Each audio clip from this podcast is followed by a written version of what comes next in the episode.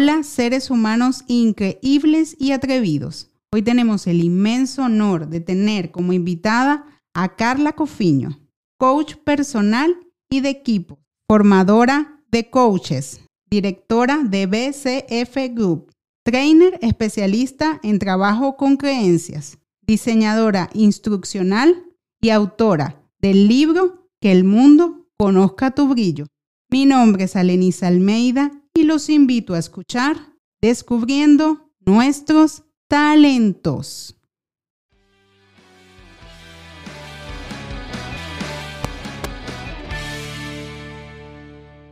Hola, hola. Un cordial saludo a todos los seres humanos ingeniosos, creativos y talentosos que nos acompañan en este espacio. Hoy tenemos el inmenso honor de tener como invitada a Carla Cofiño. Bienvenida, Carla, ¿cómo estás?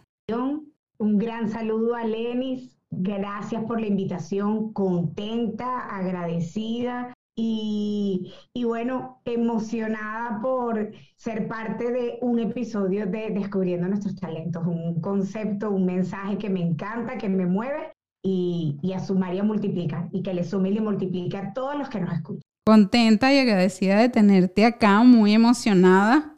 Eh, realmente de que estés acá con toda tu energía, tu conocimiento, tu experiencia. Y bueno, vamos a, empezar este viaje. Quisiera mm, que lo empecemos con la mirada inicial, con esa mirada inicial que tú le diste a tus talentos. Algunas veces ocurre durante la niñez, la adolescencia o quizás en, en una etapa más adulta, pero es donde se dan esos primeros destellos, esos primeros encuentros con nuestros talentos, donde se refleja esa primera luz para ver que están allí y que empiezan a asomarse, que empiezan de alguna manera a manifestarse.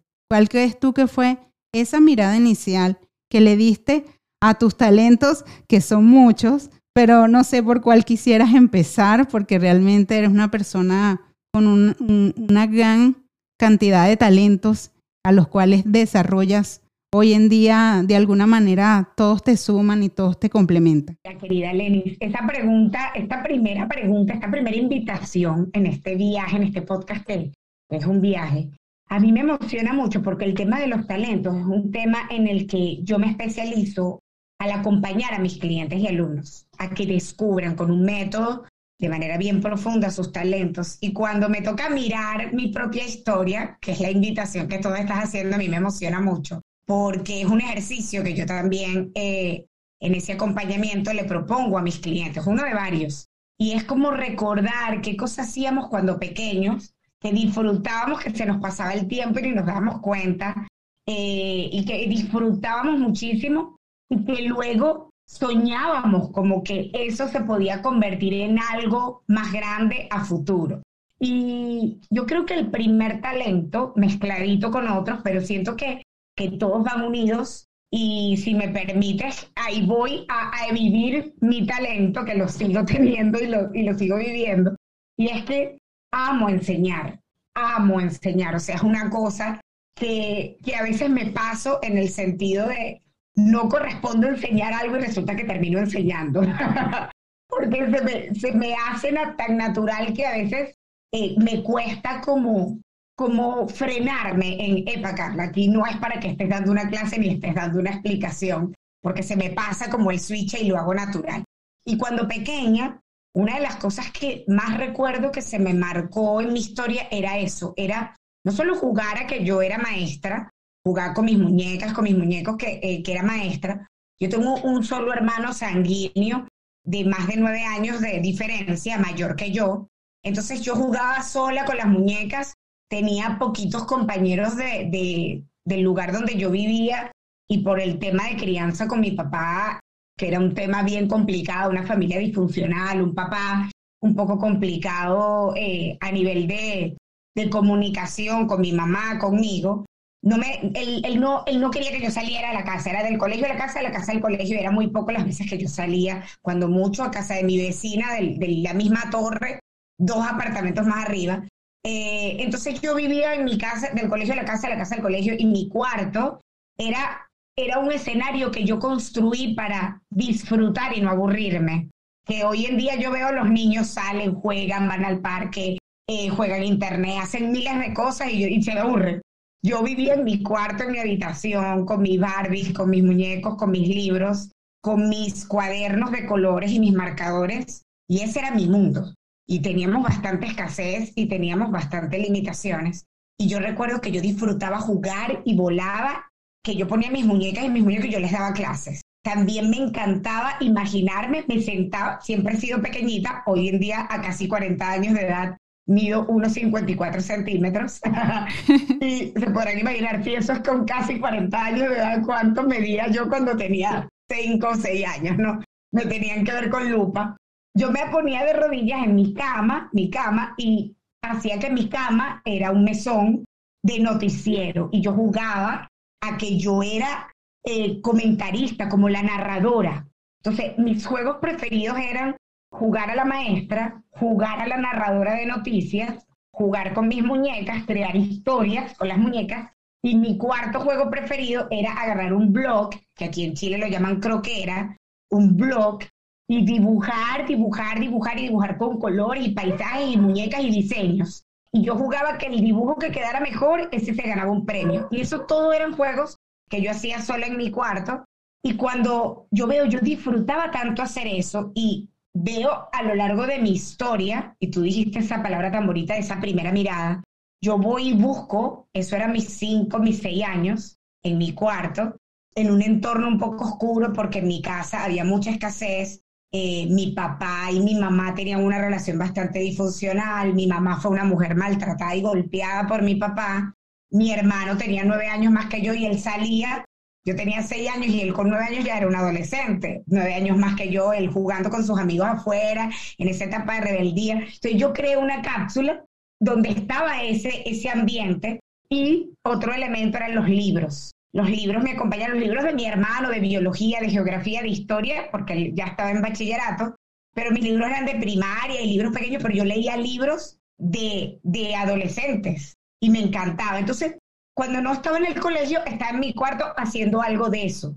Y resulta que eso es lo que ha marcado mi vida, las cosas que más he disfrutado de adulta, de, de adolescente y de adulta a lo largo de mi vida, ha sido enseñar, ha sido comunicar, eh, me recuerdo cuando jugaba que yo narraba noticias y, yo, yo misma decía, no, no me gustó cómo lo hablé y como que quería hablar mejor y eso tiene que ver con la dicción, con la oratoria, que es lo que yo trabajo también de, de adulta, escribir y dibujar es parte de lo que hago, escribir, dibujar. Siento que esa primera mirada, mi Alenis, cuando ahorita que lo hablo contigo, tiene, tiene de raíz el arte, el, conectar con el arte. Siempre me ha encantado la expresión artística, ¿no? Em, pero la expresión artística vinculada a la comunicación y a la enseñanza. Siento que, que eso venía como en mi propia maletita. Y así lo viví en esa época y bueno, a lo largo del camino he ido dando pasos y siento que de una u otra manera todas mis decisiones, directo o indirectamente, han estado conectadas vinculadas a esa etapa, a esa, a esa conexión con el arte desde la enseñanza y la comunicación. Wow, wow, qué, qué valioso lo que nos compartes y, quiero destacar que más allá del, del metro cincuenta, con una energía poderosa, como dice ella, muy, muy potente y que donde llegas eres como un torrente de energía que, que nos mueve de alguna manera a todos y que de verdad es, es, maravilloso estar cerca de ti. Ahora mm, te quisiera llevar al segundo, a ese segundo momento en este viaje donde, donde te toca bajar ese primer peldaño de la mano de tus talentos. Yo les explico que bajarlo, no subirlo, porque al bajarlo lo hacemos de forma introspectiva, hacia dentro de nosotros mismos es en ese momento donde tú dices, ¿sabes qué? Esto me gusta. Aquí hay algo que conecta conmigo. Aquí hay algo que realmente mm, quiero hacer desde lo que soy.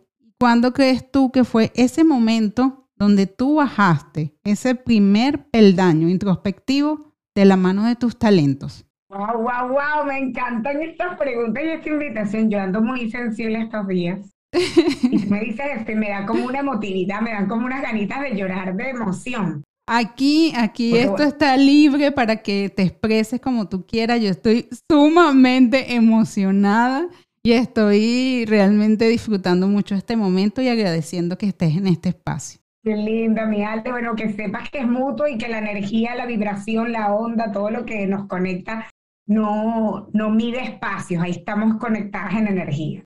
Mira, qué bonita esa pregunta de ese primer peldaño introspectivo, porque yo he tenido muy presente estos elementos, pero no siempre hablamos de esto y no siempre lo hablamos de manera abierta que otros lo puedan escuchar. Así que para mí es un gusto poder compartir esto que, que quizás yo, yo soy muy abierta y muchas de las cosas que hago están en las redes y están disponibles porque me encanta compartir y entregar, pero creo que este tipo de preguntas pocas veces lo he comentado de manera abierta, ¿no?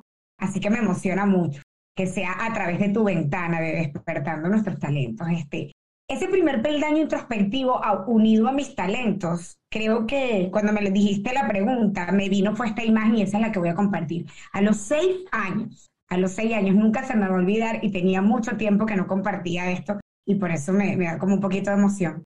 Yo, yo siento que viví el primer clic a los seis años y nunca se me va a olvidar, eh, que marcó mi vida, que fue estando en unas vacaciones en casa de mi abuela. Mi abuela vivía, estaba a cargo de una pensión, un lugar donde vivía mucha gente, principalmente dominicanos, venezolanos y dominicanos, eh, de, escasos recursos. Pero yo me iba, mi mamá me dejaba, eh, vas a pasar con tu abuela varias semanas y yo me quedaba y yo disfrutaba en esa pensión, era como una vecindad.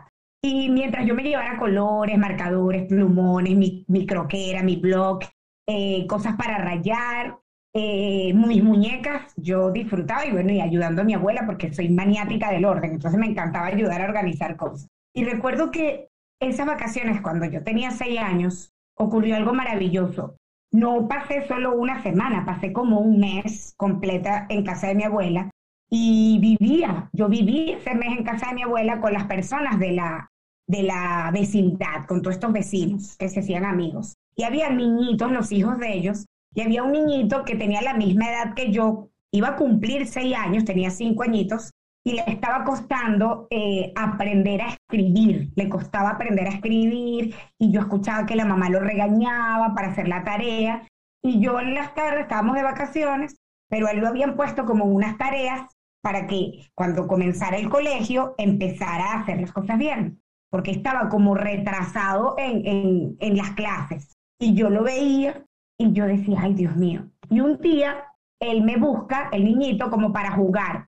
Y yo le dije, ¿tú quieres jugar a que aprendemos a escribir? Y, y él me miraba y él me dice, bueno, si es un... Y él me dice, si es un juego, vamos. Y yo saqué mi croquera, mis marcadores, yo, pero la mata de la felicidad para mí era el mejor juego del mundo. Y recuerdo que empecé a explicarle, y, yo recuerdo decir, me dan ganas de llorar, porque con seis años, yo recuerdo claramente lo que yo dibujaba en el cuaderno y le dibujaba las letras con puntitos. Era cómo hacer la A, cómo hacer la E con puntitos, que hoy en día hay libros que te hacen eso. Y yo le decía, el juego es que tú completes los puntos y cuando llegas al final, este, tenemos un premio. Y yo le decía a mi abuela, abuela, le podemos hacer algo rico de lo que tú haces para regalarle un premio si él hace el juego completo y el juego era completar las letras. Y mi abuela, mi abuela hacía heladitos de nevera y le, y le daba heladitos. Yo recuerdo eso y fue mi primera experiencia, yo siendo maestra a los seis años, enseñándole a un compañerito de un año menos a escribir, luego enseñándole a leer, porque ya yo a los seis años leía y me, siempre me ha encantado leer. Y yo recuerdo y me da tanta emoción porque grandes maestros te dicen que tu don y tu talento nace contigo, viene con el alma. Eh, no es algo que vamos a encontrar en una profesión, no es algo que vamos a encontrar haciendo un curso. Y tenemos esa vaga creencia que nos limita. El don nace con nosotros. El punto es que creemos que está afuera y se nos olvida ver dentro. Y tú hiciste esa pregunta de esa mirada introspectiva, que es mirar dentro. Y cuando miramos dentro, sabemos que siempre estuvo con nosotros. En mi caso, yo nací enseñando, porque a los seis años yo sabía leer y escribir lo básico, lo que uno sabe a los seis años, pero ya yo estaba enseñando a otros y lo convertí en un juego y desarrollaba estrategias lúdicas a, ese, a esa edad. Y yo disfrutaba tanto y recuerdo, para terminar la anécdota, que la mamá del niño, recuerdo la cara, eh, ella me agradecía tanto, me decía, wow, cómo ha, escrito y mejoró la letra y ahora le gusta hacer tareas porque se sienta y juega contigo a hacer las tareas. Y le decía, y nunca voy a olvidar cuando le dijo a mi abuela, ay, esa niña, todas las cosas que uno le dicen, ay, esa niña es inteligente y tal, eh, pero era, esa niña es una gran maestra. Y, y yo no sabía, eh, yo no sabía lo que eso significaba, yo lo hacía porque me gustaba, pero luego lo fui construyendo en eso en eso de ser maestra. Y cuando mi mamá me preguntaba, y, yo hacía las tareas con mi mamá también, que ha sido siempre una gran maestra para mí, yo decía, me gusta hacer esto de ser maestra. Y en la medida que uno va creciendo y va avanzando y va construyendo conceptos, vas elaborando tu estructura y vas diciendo, sí, yo nací para esto, yo nací para esto. Y tanto como lo decía al inicio, que a veces me paso de la raya y en una conversación normal, informal, termino explicándole a la persona como dándole una clase y ahí es donde a veces no es tan útil, ¿no? Pero es como, como cuando te das cuenta que está, que está innato en ti.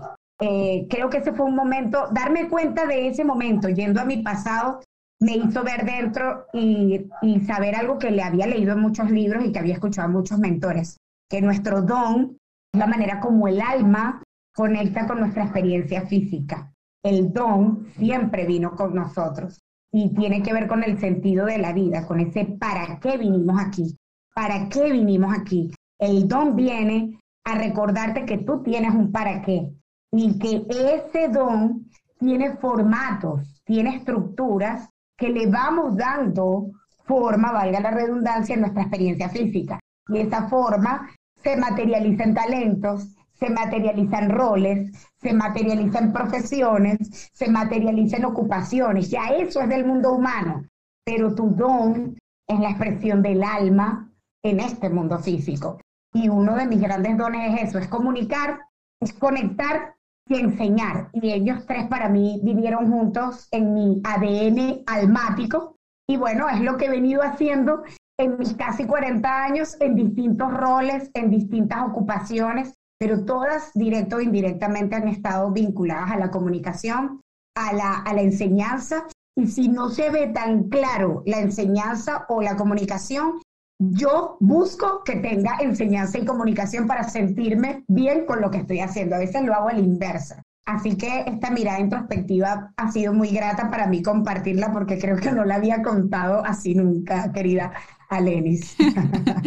wow, qué, qué, sea, qué emocionante y también qué reflexivo lo que nos acabas de compartir. Me llevó también a, a, reflexionar en algo en específico en este momento.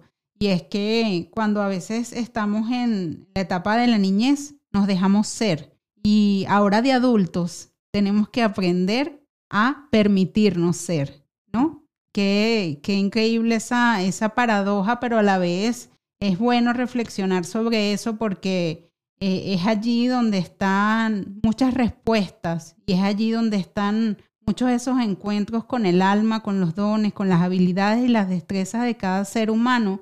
Y, es muy, muy valioso lo que, lo que nos compartes porque me conectó, me llevó a eso, me llevó a, al darme cuenta de eso a través del relato que nos estabas compartiendo, que es muy hermoso porque realmente desde pequeña ya tenías ese don de, enseñar, de comunicar y de aportarle a las personas a través de lo que haces. Y realmente creo que para todos los seres humanos que nos están escuchando en este momento es un aprendizaje muy valioso que agradezco.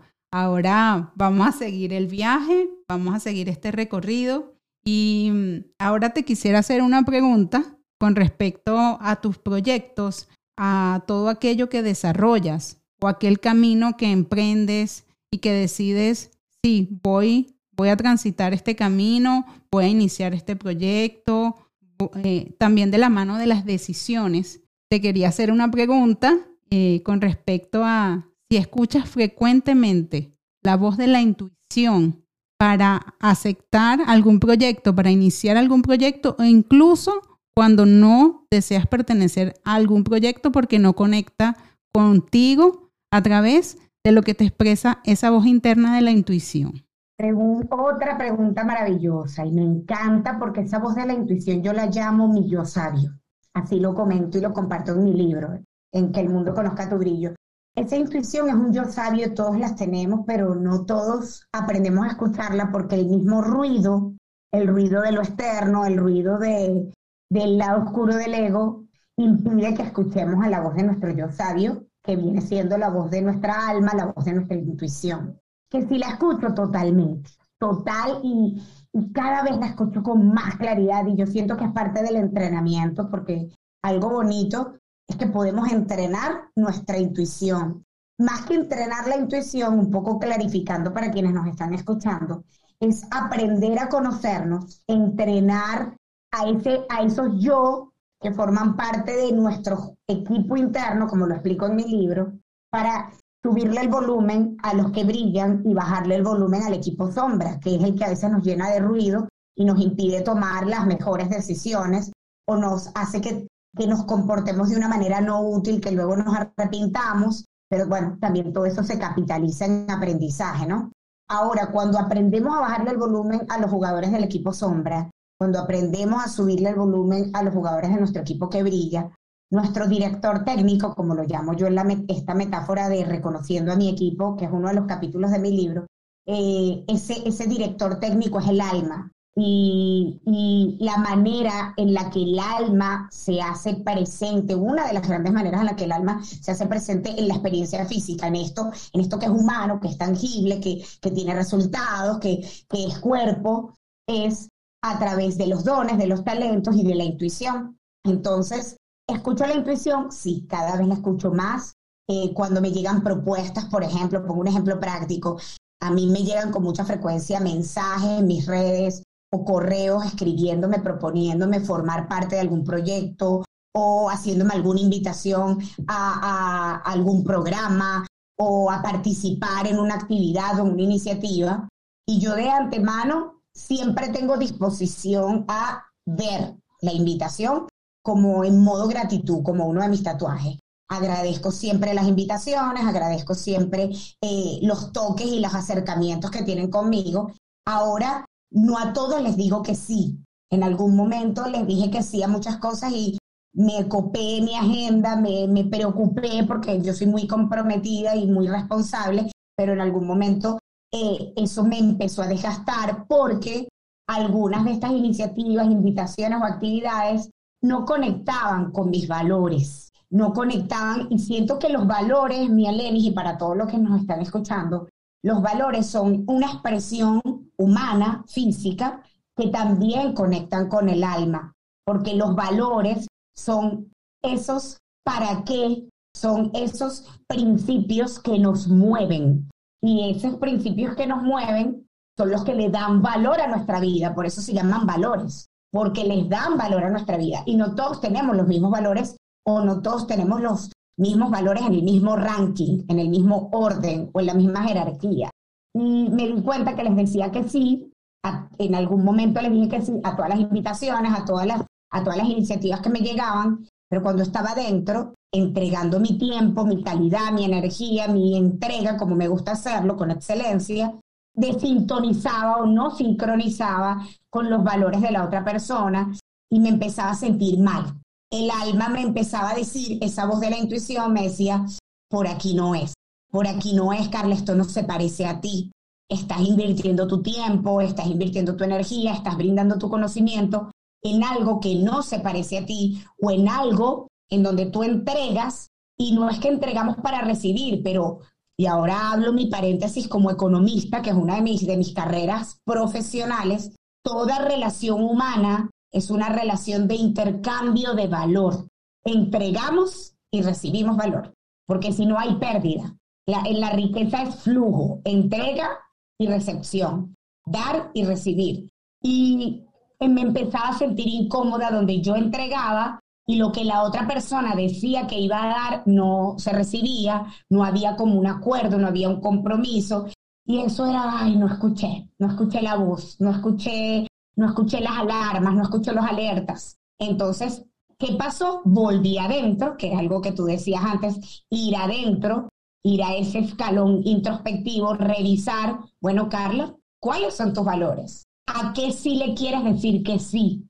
Entonces, la intuición, que es algo que nos puede sonar muy espiritual o muy etéreo, la intuición tiene aliados tangibles, tiene aliados físicos y para mí los aliados tangibles y físicos de la intuición son los valores. Los valores son un GPS, como lo explicamos mi socio de vida Tomás y yo en, una de nuestras formaciones más queridas, que es Empoderándome. Los valores son coordenadas de un GPS para que tú sepas a dónde vas a llegar.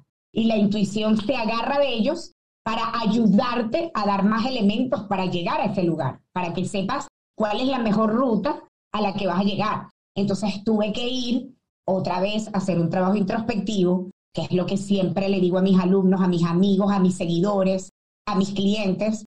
El trabajo de autoconocimiento, el trabajo de introspección nunca acaba. Siempre tenemos que volver a nosotros a calibrar, a, a como dice la, la, la GPS de Google o de, o de Wise, de estas aplicaciones que nos ayudan a llegar a un lugar que te dicen recalculando, recalculando. Bueno, nosotros también tenemos que venir tal cual. Epa, me agarré, me metí por una ruta que no era, perdí el rumbo, me perdí recalculando. Y este recalculando en el mundo físico, unido al mundo espiritual, es ir hacia adentro para buscar las coordenadas porque se nos perdieron las coordenadas.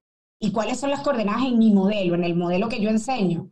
Los valores. Bueno, Carla, en este momento en tu vida, con esta edad que tienes, ¿cuáles son tus valores? Porque mis valores a los 14 años eran uno. A los 21, 22 años, en el momento mental, espiritual, profesional en el que estaba, eran otros. Y hoy en día, a mis 39, casi 40 años, son otros. Bueno, revisemos.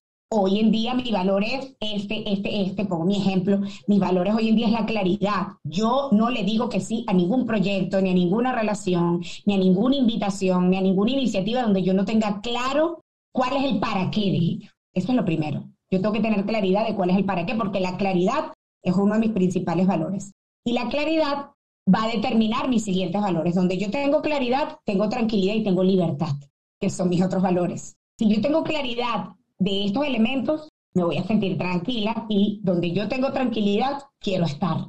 Y si yo tengo claridad, eso me va a dar libertad de qué? De hurgar, de también entregar, porque mientras más claridad tenga, más luz hay. Y donde hay más luz y donde hay más claridad, ahí voy a estar para poner de mi energía, para expandir. Entonces, esos tres valores son mi top three y de ahí viene compromiso y responsabilidad, que son mis valores no negociables. Si yo doy mi palabra, mi palabra, no, no, o sea, no negocio eso, o sea, es, te doy mi palabra y cumplo. Y creo que ha sido uno de mis sellos eh, a lo largo de mi vida. Es uno de los sellos como de mis contratos espirituales, que la gente diga, eh, yo trabajé con Carla, yo hice algo con Carla y es una persona en la que se puede confiar porque lo que dice tiene palabra, tiene sustento.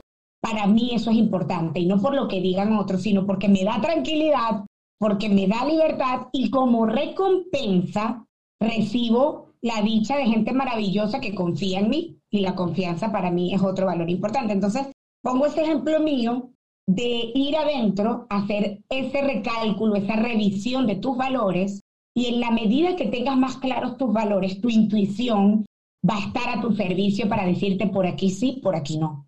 Entonces, ahí mi Alenis eh, te respondo y a la vez como buena profesora te entrega herramientas les comparto a todos los que a los que nos estén escuchando de qué manera yo pongo algo que es muy espiritual y que también es muy muy de nosotros del ser que es la intuición cómo podemos alimentarla y, y, y poderla ver de una manera más tangible con algo que todos podamos manejar que son nuestros valores pero los valores también hay que trabajarlos, hay que irlos a buscar, hay que irlos a trabajar. Carla, ¿cómo puedo trabajar mis valores? Bueno, de múltiples maneras, yo lo trabajo en procesos de acompañamiento profesional muy profundos, pero si lo quieren de una manera más sencilla, su tiempo y espacio, en mi libro, Que el mundo conozca tu brillo, les enseño con un, uno de tantas herramientas que podemos aprender a utilizar para descubrir ese GPS, esas coordenadas que te ayuden a, a calibrar tu intuición para tomar mejores decisiones, para, para estar más tranquilo y más en sintonía. Maravilloso. Y quisiera aprovechar este momento para que compartas tus redes sociales y así también todas las plataformas en las cuales te encuentras, desde donde tú aportas, todo lo que, lo que tú ofreces en diferentes áreas y ámbitos. Mira, a toda la gente que me escucha a través de tu ventana maravillosa, eh, me puede conectar. Yo estoy en todos los lugares donde puedo estar, quiero estar para compartir lo que entrego y en las redes me encuentran las redes que soy más activa, mi Instagram, Carla Cofiño, arroba CofiCC, C-O-F-I-C-C. Me encuentran en LinkedIn, que es otra red eh, maravillosa, una red profesional maravillosa. Me encuentran como Carla Cofiño, CofiCC. También me encuentran en YouTube, tengo mi canal personal, Carla Cofiño, y tengo mi podcast también, Conectados con Coffee. Y mi página web es conectadosconcoffee.com. Eso es todo lo que tengo como Carla Cofiño, pero como directora de una plataforma maravillosa de formación y transformación, me encuentran también allí junto a mi socio de vida. Ambos lideramos esta plataforma y es BCF Group. B de Bienestar, C de Coaching, F de Familia, BCF Group. Y la página, nuestra página web es www.somospcfgroup.com. Nos encuentran también en todas las redes BCF Grupo Oficial, en Instagram, en LinkedIn, en YouTube, en todos los espacios para que tengan un espacio de formación y transformación de alto nivel. También me encuentran por allí. Ok, maravilloso. Ya saben dónde la pueden encontrar y dónde pueden encontrar eh, cada una de las plataformas todo lo que, lo que ella ofrece, así como también a través de de su, de su centro de formación para coaches y también dónde pueden encontrar tu libro, sí, sí, eh, también por las mismas redes sociales. Sí es, y de una manera más sencilla, todos los botones disponibles para adquirir mi libro y el de mi socio de vida, que se llama De la Intención a la Acción, mi libro Que el Mundo Conozca Tu Brillo y el de Tomás, los tienen en la página somosbcfgroup.com slash libros. Ahí dentro, en el menú de libros de nuestra página de somosbcfgroup.com, encuentran todos los botones. El botón de Amazon para tenerlo en, digital o en físico en cualquier parte del mundo. Botones para nuestra gente en Colombia, eh, con nuestra editorial. Eh, botones si están en Chile para distribuirlos a todo Chile y dedicados porque estamos residenciados en Chile. O sea, ahí en somosbcfgroup.com slash libros tienen todos los botones de acceso y tienen también el botón de acceso a nuestra comunidad de lectura, que es el Huerto del Lector, y tú tuviste a nuestra gente hermosa del Huerto del Lector también aquí en el podcast, así que un abrazo gigante para todos ellos y que, y que también todos los escuchas de, de este podcast maravilloso, descubriendo nuestros talentos, sepan que estamos todos conectados en aprendizaje, ahí los encuentran también. Genial, maravillosa. Y ven dónde pueden encontrar todo lo que ofrece Carla, lo que ofrece también el Centro de Formación de Coaches junto a Tomás Lozada también. Y de verdad es mucha la información, el conocimiento y el aporte que ellos desde diferentes plataformas les pueden entregar a ustedes. Los invito a que vayan, a que los conozcan y a que vean de todo lo que ellos tienen para ofrecer, aquello en lo que ustedes eh, eh, em, empiecen, porque una vez que empiecen, van a mantenerse cerca y van a querer seguir estando allí cerca, aprendiendo, conociendo y de verdad recibiendo tanta luz, tanto brillo, como ella lo dice a través, brillo en conocimiento, brillo en educación, brillo en formación, brillo en experiencia y en todas las áreas en las que te desempeñas contenta y agradecida en este episodio. ahora, ahora te quiero llevar a viajar.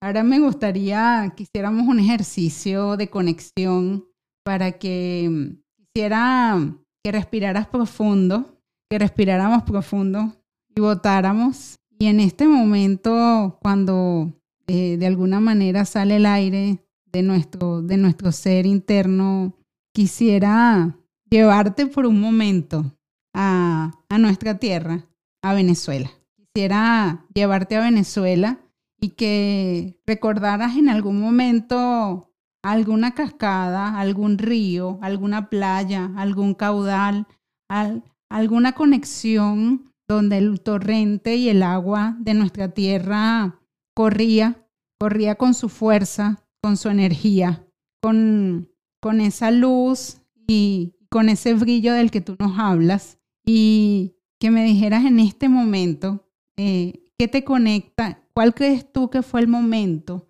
que te conecta con esa metáfora que te estoy compartiendo, donde tú sentiste que en este caso esa agua, ese torrente y ese caudal que corría en nuestra tierra Venezuela eran tus talentos, tus talentos que se reflejaban, que se iluminaban, que cuando crees tú que fue ese momento especial donde tú sentiste que corrías como el torrente con toda esa luz a través de tus talentos.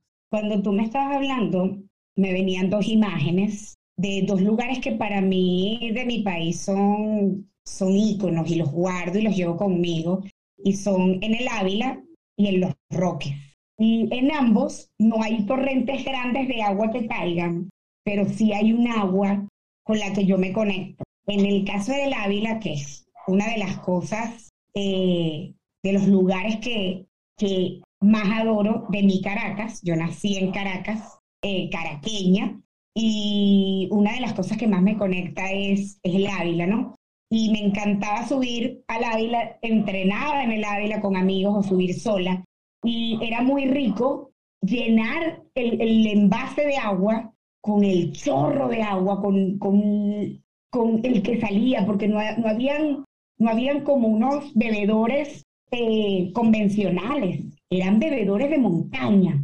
Y cuando abres el chorro sale pero potente y un agua tan rica porque es agua de montaña. Y cuando tú me estabas comentando, pensaba era en eso, o sea, la subida al Ávila, el ver toda la ciudad, el conectar con la naturaleza, aparte que cuando yo subía me conectaba conmigo, eh, me escuchaba, me encantaba escuchar los pajaritos, el ejercicio, los latidos, tum, tum, tum, la respiración, o sea, se escucha tu cuerpo muchísimo.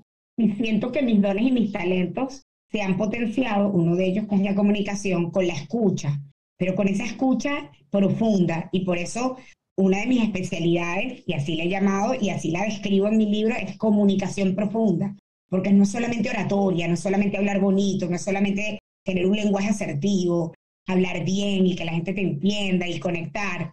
Es un tema más profundo, es un tema hasta más celular. Comunicar desde la célula, desde la respiración, desde el latido, desde qué te dice tu cuerpo, desde el temblor de la mano, todo comunica.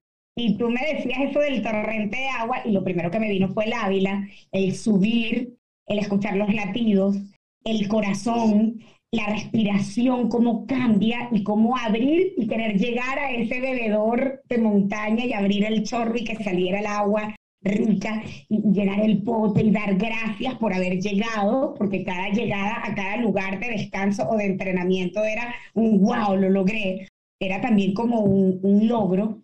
Y, y, eso es uno de los lugares que a mí más me encantaba. Yo, en uno de los momentos más críticos de mi etapa adulta, que fue eh, en mi divorcio, eh, ya, hace, ya hace como ocho o nueve años de, ese, de eso, sí, hace nueve años, eh, con respecto a la fecha presente, en mi postdivorcio, todo este tema de volverme a encontrar, de volver a buscar en mí, las idas al, al Ávila eran un oasis. Y otro lugar de mi amada Venezuela que me conecta con esa agua espectacular y con otro momento de introspección y agradecimientos es, el archipiélago Los Roques, una de las playas más hermosas que he podido conocer del mundo. He tenido la dicha de, viajar y de visitar distintas partes del mundo y para mí de las mejores playas es la de Los Roques, que queda a 20 minutos en avión de Caracas. Eh, y pude conocerla en tres etapas de mi vida, muy jovencita, a los 16 años haciendo pasantías, eh, luego trabajando en el banco, donde trabajaba cuando compañeros de trabajo votaban por, por los compañeros a los que querías premiar por su calidad de trabajo y bueno, votaron. Una de las ganadoras fui yo y que mis compañeros de trabajo me hayan reconocido y me, gané, me gané ese viaje y poder conectar con esa agua tan cristalina, con ese lugar tan bonito, con la gente del pueblo. Eso es otro ícono para mí de nuestro país.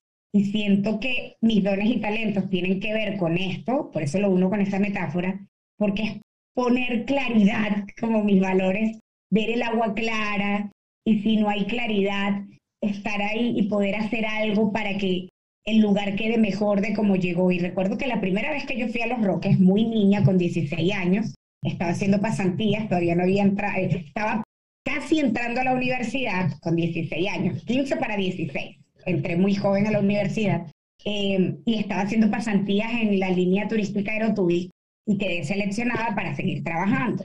Eh, pero como era menor de edad, el formato de pago era distinto y todo este tema, y ellos me, me querían premiar con un viaje. El Día Internacional de las Playas es en septiembre y era viajar y bueno, los dos primeros días eran trabajar limpiando las playas, colaborando, limpiando las playas y el tercer día era como el día de recompensa, de compartir, de disfrutar y era ir a los roques. Yo en ese momento estaba pasando por un momento económico, emocional, bueno, de los más críticos de mi vida. Me acababa, acababa de tomar la decisión de irme de mi casa, me fui de mi casa porque ya la situación era horrible, me fui a vivir a casa de mi abuela, no tenía dinero, pero como a uno nunca le falta a Dios, me seleccionaron en, en, en, esa empresa para que fuera con todos los gastos pagos. Ay, yo decía, puede ser. Estoy viajando a Los Roques, que es una de las atracciones más espectaculares del mundo y de nuestro país, con 16 años, y voy a, y voy a servir, voy a limpiar, bueno, pasemos un día entero limpiando las playas, dos días enteros limpiando las playas. Y lo conecto, esa metáfora, para que el mar quedara limpio y el agua siguiera quedando cristalina, con ese valor de la claridad, con ese valor de servir, que a mí me encanta servir desde mis dones y mis talentos. Entonces era servir limpiando, tener claridad y luego recibir la recompensa de estar en un lugar que para mí era increíble y estaba en los Roques a los 16 años con todo lo que me estaba pasando en la vida.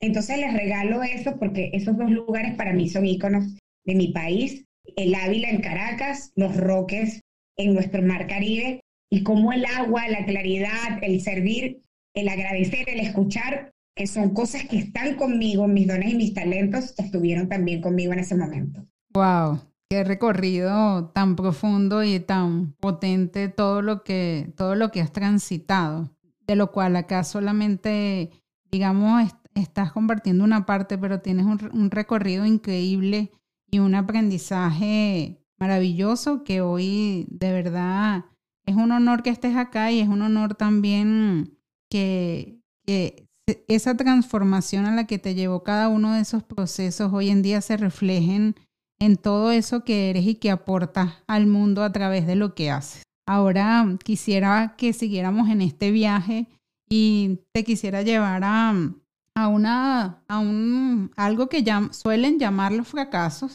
Y en este espacio a mí me gusta llamarlos tormentas inesperadas momentáneas. O también a algunos les gusta, de alguna manera, se ven reflejados es en la metáfora del revolcón de la ola. Para mí las tormentas momentáneas e inesperadas al igual que el revolcón de la ola, siento que llegan para renovar nuestras energías, para transformarnos, para enseñarnos algo nuevo.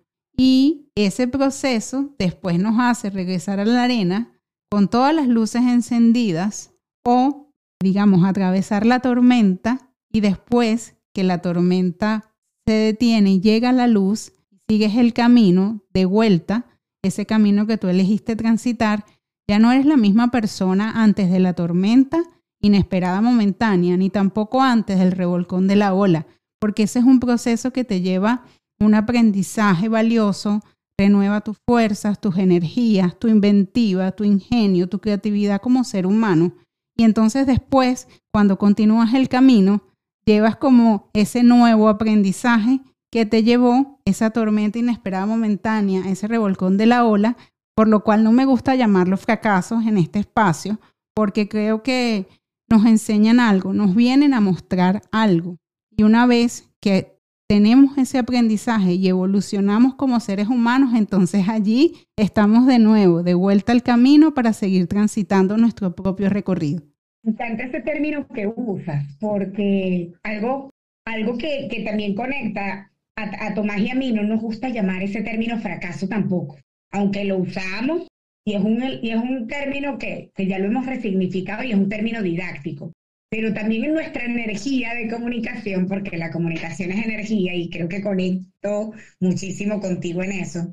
Este término que tú usas me parece maravilloso. Estos momentos inesperados me encanta, como estas tormentas. ¡Wow! Me encantó, me encantó el término.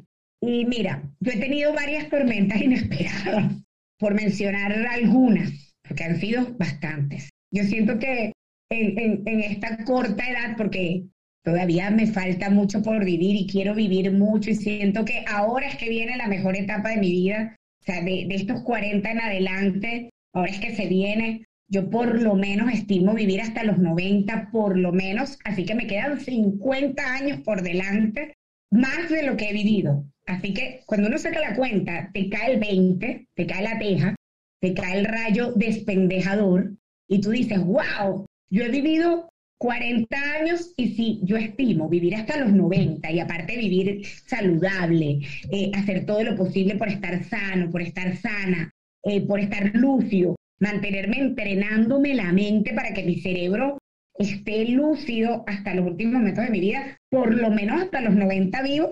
Es decir, me quedan 50 años por delante, por favor. O sea, ahora es que me queda vida. Entonces les dejo esa reflexión a todos los que nos escuchan, porque ese es mi punto de vista y me emociona el futuro, me emociona el futuro. Y cuando veo hacia atrás y veo estas tormentas inesperadas, entre paréntesis fracaso, tengo varias, tengo varias. Bueno, una de las más visibles es decir, bueno, a los 30 años tengo un divorcio, a los 30 años un divorcio, cuando yo tenía metido en mi sistema de creencias que divorcio es igual a los peores fracasos de la vida. Dos, eh, divorcio es igual a no cumpliste el objetivo de que felices para siempre. ¡Wow! Horrible. Yo tenía en mi contrato, en uno de mis contratos de vida firmado, de esos contratos emocionales que firmamos, que divorciarse es igual a horrible en la vida, a imposible. ¿Cómo te vas a divorciar? Porque casarse es ser feliz para toda la vida. Pero resulta es que lo tenía fijado por aprendizaje, pero no me había puesto a revisar lo que me llevó a firmar un, un matrimonio civil, porque fue un matrimonio civil, en qué condiciones lo firmé, qué me hizo tomar esa decisión. Y cuando ya luego de mi divorcio yo busco ayuda terapéutica, con terapia, con coaching, y comienzo a revisar y hacer retrospectiva, me doy cuenta que eso era, eso fue el resultado de la decisión que yo tomé sin, sin prestar atención a un montón de elementos. Eh, decirle que sí al que era mi novio de la universidad en ese momento por la creencia distorsionada y disfuncional de que más nadie se iba a fijar en mí, por un muy bajo nivel de autoestima, por una inseguridad interna muy grande en ese momento, yo, yo muy joven en la universidad, le dije que sí a mi novio de ese momento, porque esa baja autoestima, esa, esa, esa gran inseguridad, lo que me decía era, dile que sí, porque tú no sabes, más nadie se va a fijar en ti. No, y le dije que sí. Entonces, esa, el tomar una decisión, y se lo digo a todos los que nos estén escuchando, el tomar una decisión desde la carencia, el tomar una decisión desde la escasez, es una fórmula perfecta y directa a esta tormenta. Estamos, estamos construyendo la tormenta perfecta. Va a llegar esa tormenta, va a llegar. Y tiene que llegar para darnos cuenta de que tomamos una decisión basada en la escasez. Esto en el caso de la relación. Y, si le sirve a, a quien nos escuche el empezar una relación porque no me quiero quedar solo o sola. Es igual a empezar una relación como la empecé yo, porque no me quiero quedar sola porque no, más nadie se va a fijar en mí, porque, wow, este chico que a mí me gustaba, que me parecía bello y todo hermoso, él se está fijando en mí, o sea, yo soy inferior. Desde la escasez, yo le dije que sí. Y, y desde la escasez seguí diciendo que sí, permitiendo cosas que me llevaron a tener una relación donde el balance era más negativo que positivo y fui muy infeliz. Pero fui infeliz no por lo que él hizo, dejó de hacer, que también hizo cosas que sumaron a mi infelicidad como una infidelidad de las que conocemos, pero es que yo me fui infiel primero. No es que afuera te son infieles de gratis. Esa infidelidad que yo recibí, que fue otra gran tormenta, era una proyección de la infidelidad que yo tuve conmigo. Yo fui infiel a mí. Yo, yo me dejé de amar, no me amaba y tomé una decisión en base a una ausencia de amor propio. No tenía autoestima. Entonces tomé una decisión basada en ausencia de autoestima. Entonces cuando, cuando tú te eres infiel a ti, que ser infiel es no ir en línea con tus principios, no ir en línea con tu voz, con lo que te dice esa intuición de la que hablábamos. Cuando tú rompes esa, esa conexión con tu intuición, cuando rompes esa conexión con tu amor propio, te vas a ser infiel y el mundo te va a mostrar la infidelidad. En este caso, bueno, tu pareja te puede montar cachos, los cachos, te puede salir con otra persona y eso es lo que se conoce como infidelidad en el mundo social o físico pero infidelidad puede ser una traición de otro tipo, infidelidad puede ser el engaño de otro tipo, pero resulta que primero nos engañamos nosotros. Primero yo me engañé diciendo que sí a algo desde la carencia, desde la escasez, diciéndome no a mí. Es una primera tormenta, por contar una de las más, eh, que tuvo más spotlight en mi vida y que ya era adulta, eso fue a mis 30 años, ya van a ser 10 años de eso. Otra otra de, las de otra de las tormentas más gigantes de mi vida fue cuando me decidí ir de mi casa, que me fui de mi casa eh, a los 15 años. Eh, creo que fue la tormenta más heavy porque no tenía las herramientas que tenía a los 30 años, no tenía el recorrido que tenía a los 30 años, mira, 15 años después, exactamente ahorita recordándolo, eh, pero el alma no se equivoca como uno de los tatuajes que tengo. aquí en la parte superior de mi pecho, arriba de mi corazón, el alma no se equivoca y ahí fue totalmente mi intuición que me dijo, no regreses más a tu casa. Ya mi mamá no estaba, ya, ya había logrado que mi mamá se fuera de la casa porque literalmente mi papá la iba a matar a golpes. Ya la estaba golpeando muchísimo, pero ya le quedaban pocos días de vida física a mi mamá. Y logré con un acto de histrionismo artístico, lo digo ahora que lo puedo contar, lo puedo contar hasta jocosamente porque ya sané esas heridas. Antes lo contaba llorando y, y, viviendo la historia trágica, pero cuando ya lo sanas y lo ves, lo ves como una película, ¿no?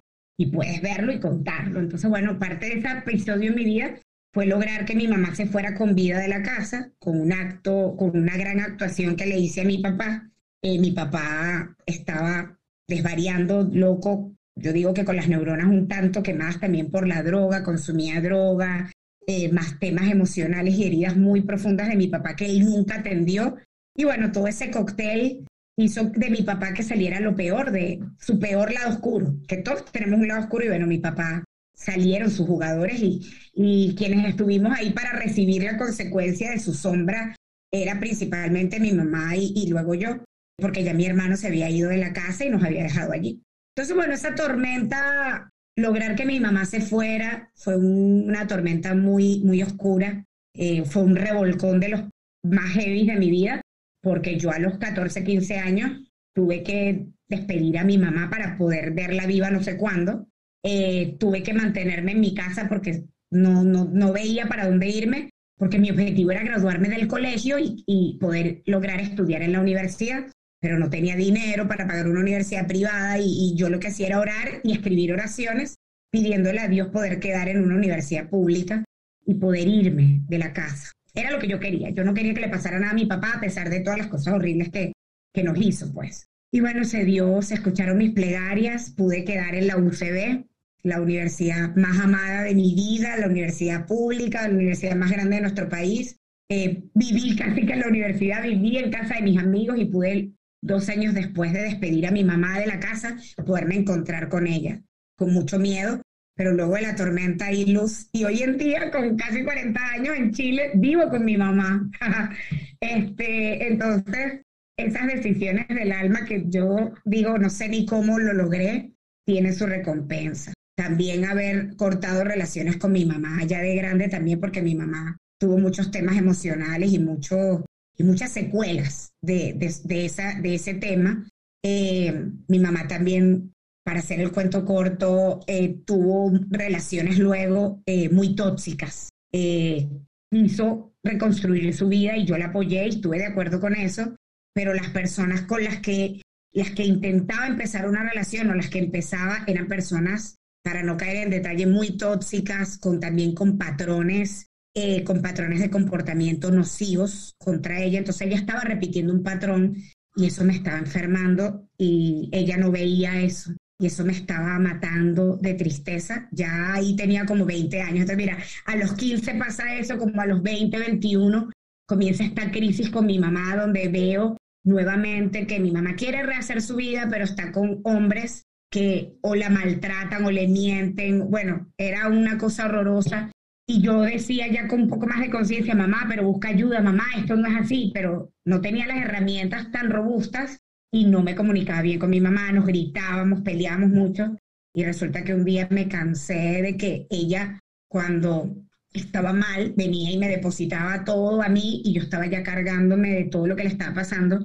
Y tomé otra gran decisión que fue otro gran revolcón que fue decirle a mi mamá, basta, no quiero saber más nada de ti, porque estoy cansada ya. Y cortar relación con mi mamá, no hablarle, porque era muy tóxico, o sea, ya eso puede ser otra historia hasta de novela. Y recibir, la, recibir el costo de esa decisión de que mi hermano, mi abuela, nuestra familia es pequeña, pero los pocos integrantes de la familia me señalaron que era mala hija, que porque hacía eso, pero nadie sabía que la única que, que había recibido todo el, todo el maltrato primero de mi papá y todo el maltrato de las parejas nuevas de mi mamá era yo. Y he sido la menor de mi familia y tuve que cortar eso de la manera que pude.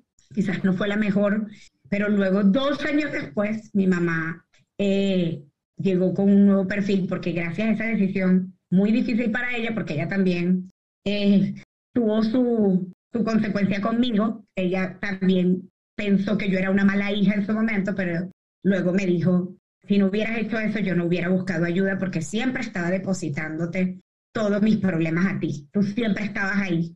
Eh, así que si tú no hubieras cortado conmigo de esa manera que para ella fue muy dura, que tu hija te diga, no quiero saber de ti, basta, ya no puedo más. Y no le hablé a mi mamá por muchos meses, corté relación con ella por muchos meses, pero eso fue lo que hizo que ella buscara ayuda profesional y que terminar ese patrón nocivo de, mal, de automaltrato y de maltrato de sus parejas. Entonces creo que fueron tres, han sido tres etapas bien complicadas, han sido decisiones que me han tenido costos emocionales y de entorno, donde he sido muy señalada, pero hoy en día digo al otro lado de la, al otro lado del miedo, al otro lado del revolcón, al otro lado de las creencias que nos limitan, está la luz, está la recompensa. Claro que sí, y eso, cada una de esas experiencias, de esos revolcones de la ola, de esas tormentas, hacen que hoy tengas toda esta experiencia como trainer, especialista en trabajo con creencias, diseñadora instruccional, autora, coach personal y de equipo, formadora de coaches en tu propio centro de formación junto con tu socio de vida, como tú lo llamas, Tomás Lozada, y de verdad eh, cada una de esas experiencias han formado toda tu trayectoria, porque, eh, digamos, todas esas experiencias te llevaron también a explorar en el mundo del desarrollo humano.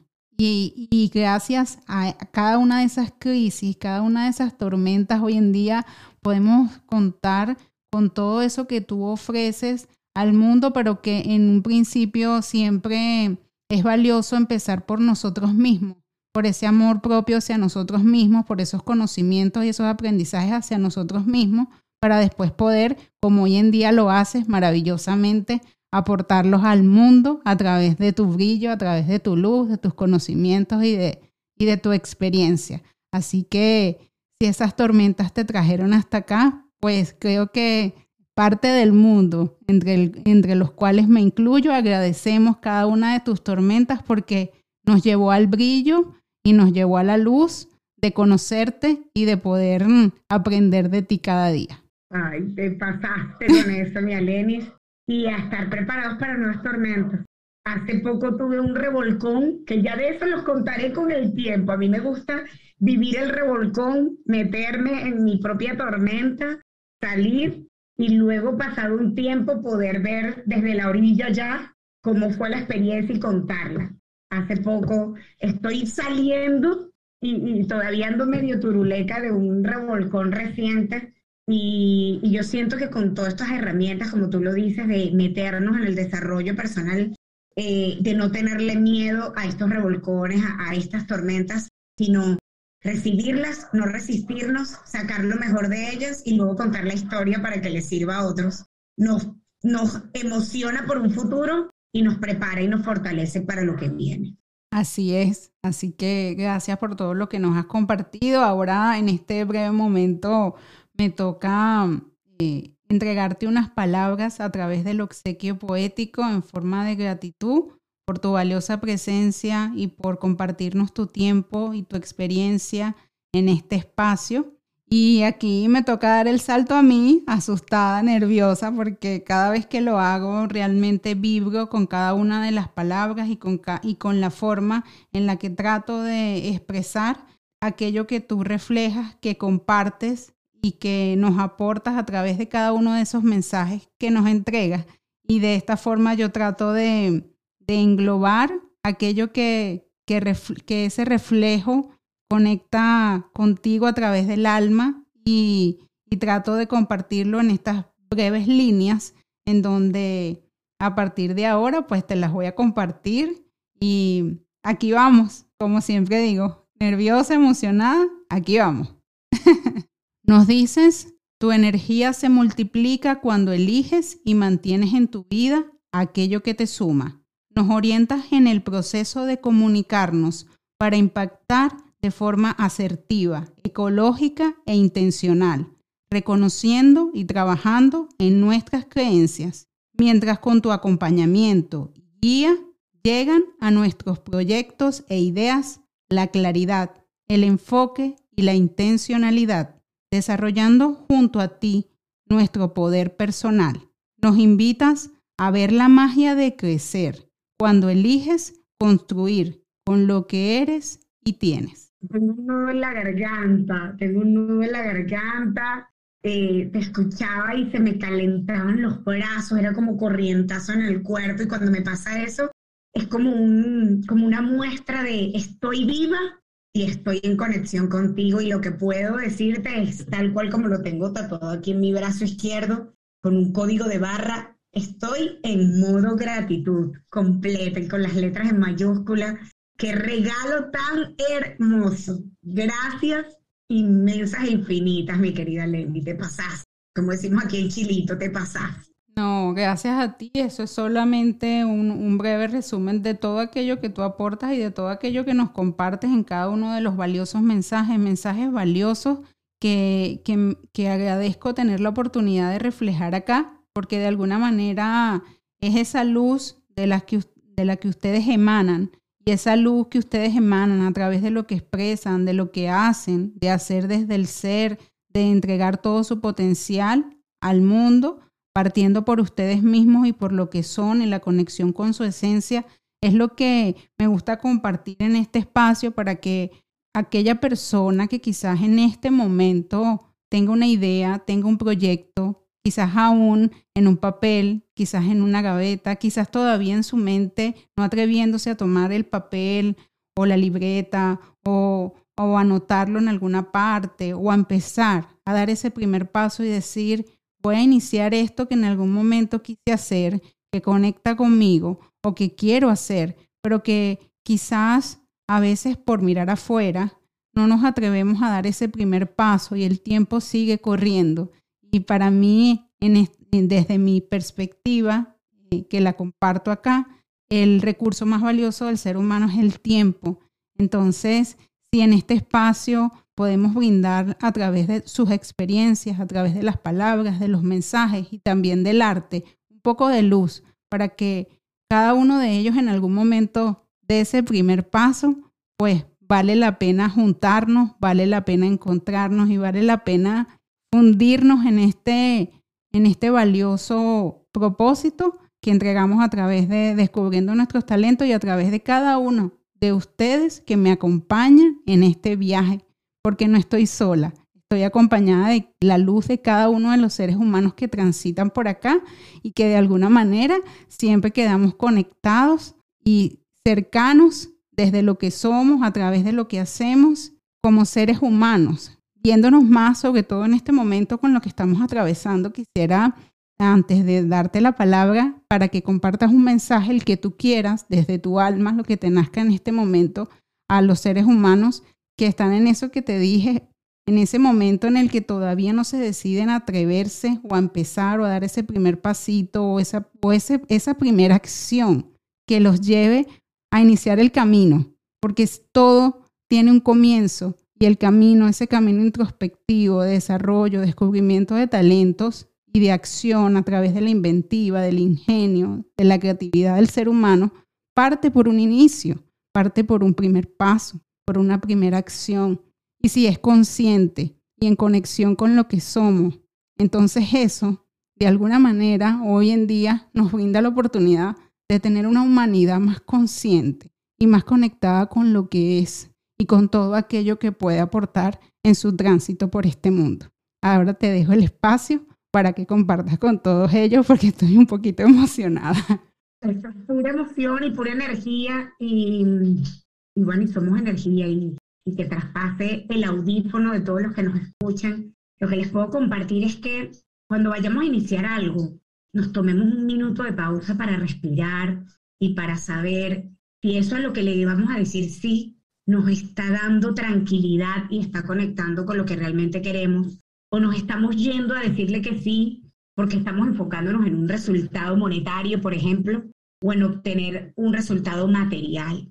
Allí yo me detengo y le digo a todo el que me vea, por favor, ponle pausa a ese enfoque de querer decirle que sí a algo y querer dar ese paso, porque te está moviendo el pagar una cuenta o el tener una cifra o el, o el tener un resultado material. Por ahí no es el camino. Y me pueden decir, me ha pasado a mí, bueno, pero es que yo tengo que pagar las cuentas, pero es que yo quiero tener esto, yo también, yo también tengo que pagar las cuentas, yo también tengo compromisos, yo también quiero cosas materiales que me puedan dar más comodidad a mi vida, claro que sí, pero ese no es el objetivo, ese es el resultado. Eso es lo que yo quiero regalarles a todos, porque se nos olvida. Y a mis amigos se los recuerdo, a mi propio esposo, que él es a veces muy orientado a los resultados, a veces se va y se tira para allá y yo ahora le digo, ¿estás tomando esa decisión enfocado solo en el resultado? ¿Qué va a pasar con el proceso, con el día a día? ¿Te ves haciendo eso?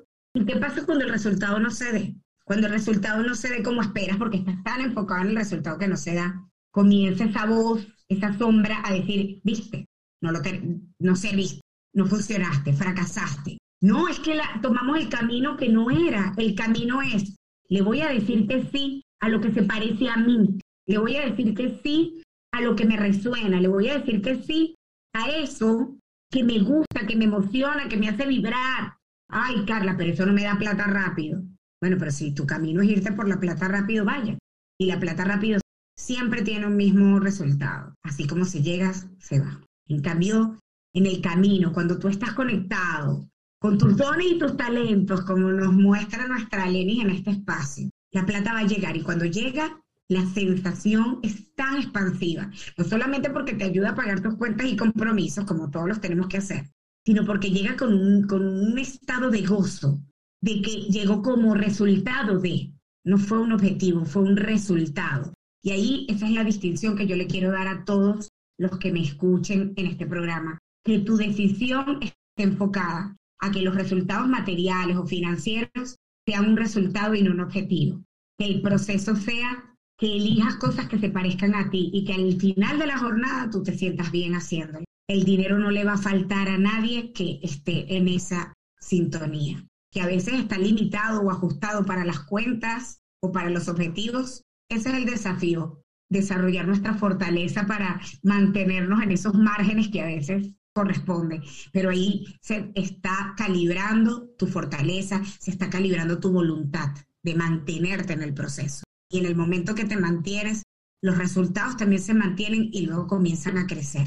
Y si necesitas ayuda para entender esto, con todos los brazos abiertos, los recibo. Mi mi, mi don, mi servicio, mi corazón está abierto para acompañar a todas esas personas que quieren poner claridad, enfoque, intencionalidad y energía a sus relaciones, a sus ideas y a sus proyectos, para que cada vez esas decisiones sean más claras y más atinadas al corazón y cada vez esos resultados se disfruten y tengan un mayor sustento y permanezcan en el tiempo, por supuesto. Wow. agradecida inmensamente por todo lo que nos comparten. Ya saben dónde la pueden encontrar en sus redes sociales, las que compartimos también eh, en este espacio en la descripción, así como también ella también lo compartió anteriormente. Eh, ahí pueden encontrar todo el aporte, todo el aprendizaje, los conocimientos, todo aquello en lo que tú puedas orientar, aportar, guiar, acompañar y enseñar a través de todos los ámbitos en los que te desarrollas, que son muchos y en los cuales hay muchas opciones para todas las personas que decidan transitar este, este camino del desarrollo humano a través de una persona como tú, que tiene todos esos talentos, todos esos dones, todas esas capacidades y que se ha formado en diferentes áreas para poder aportar desde allí al desarrollo humano Hoy en día también eh, quisiera decir de mi parte que estoy sumamente agradecida porque es un honor que estés acá y que para mí una de, las palabras que te quiero compartir que, se reflejan también a través de ti y de toda tu experiencia y de lo que haces día a día es credibilidad. Realmente para mí eh, eh, lo, que, lo que tú nos compartas realmente tiene ese signo diferenciador de la credibilidad, de eso que tú compartes muchas veces en tu espacio y dices cumpliendo y cumpliéndote. Es, muy valioso. Así que los invito a que vayan a sus redes sociales, a sus páginas web, a todo lo que ella tiene para ofrecer eh, en cada uno de los espacios, así como también a través de su libro, que el mundo conozca tu brillo y de verdad se nutran, se nutran y conecte con cada uno de, los aprendizajes, de las orientaciones, de los conocimientos que nos aporta. Gracias, gracias por ser luz, gracias por, por iluminar la vida de tantas personas a través de lo que eres y a través de lo que haces. Y uno de, las, de los últimos mensajes que, que me inspiraste en este momento eh, con respecto al mensaje anterior de, de, lo que estábamos hablando de, hacia los seres humanos para, para ser desde el ser, es esa reflexión de que como seres humanos tenemos un tránsito por esta tierra, por este plano terrenal, y ese tránsito es finito, no es infinito, al menos en el ámbito físico. Entonces, si tomamos conciencia de eso, quizás en ese momento podamos empezar ese camino y empezar a conectar con lo que somos como seres humanos y, y atrevernos a ser, atrevernos a ser porque si el camino es finito, si nos damos la oportunidad de ser, realmente no tiene que quedarse solamente en ese término cuando, cuando digamos, partimos del plano terrenal, porque aquello que tú entregas y que tú aportas va de persona en persona, se queda acá, le queda a las personas. Una de las reflexiones que me llevó la pandemia fue eso, hacerme esa pregunta, ¿qué le estoy entregando yo hoy al mundo desde lo que soy? Como ser humano. Y entonces, una vez que se puedan hacer esas preguntas y esas respuestas quizás nos puedan llevar a reflexionar, a conectar un poco más con lo que somos, con todo aquello que llevamos dentro y entonces así atrevernos a ser, que es uno de los mensajes que compartimos en este espacio. Si te quieres despedir de los seres humanos que nos están escuchando, ya para despedir el episodio. Este fue un episodio récord porque yo he visto los episodios de, del podcast y yo creo que nosotros aquí nos pasamos del tiempo. Pero bueno, aquí fue fluir y, y espero que lo hayan disfrutado. Creo que con eso me despido. Eh, que lo multipliquen a aquellas personas que les pueda sumar, que lo compartan, porque como decimos en BCF Group, lo útil y valioso que se comparte se multiplica. Nos vemos en las redes, nos vemos en este camino llamado vida, nos vemos al otro lado de la pantalla o en algún lugar del mundo para poder abrazarnos y traspasar y conectarnos de energía. Un abrazo grande, mi querida Lenis, y muchísimas, muchísimas gracias. Gracias a ti. Muchas gracias, gracias por esta oportunidad. Y recuerden que pueden seguirnos a través de arroba podcast de NT en Instagram y como descubriendo nuestros talentos podcast en todas las plataformas digitales de podcast. Hasta el próximo miércoles. Un abrazo desde el alma para ustedes. Gente increíble y atrevida. Chao, chao.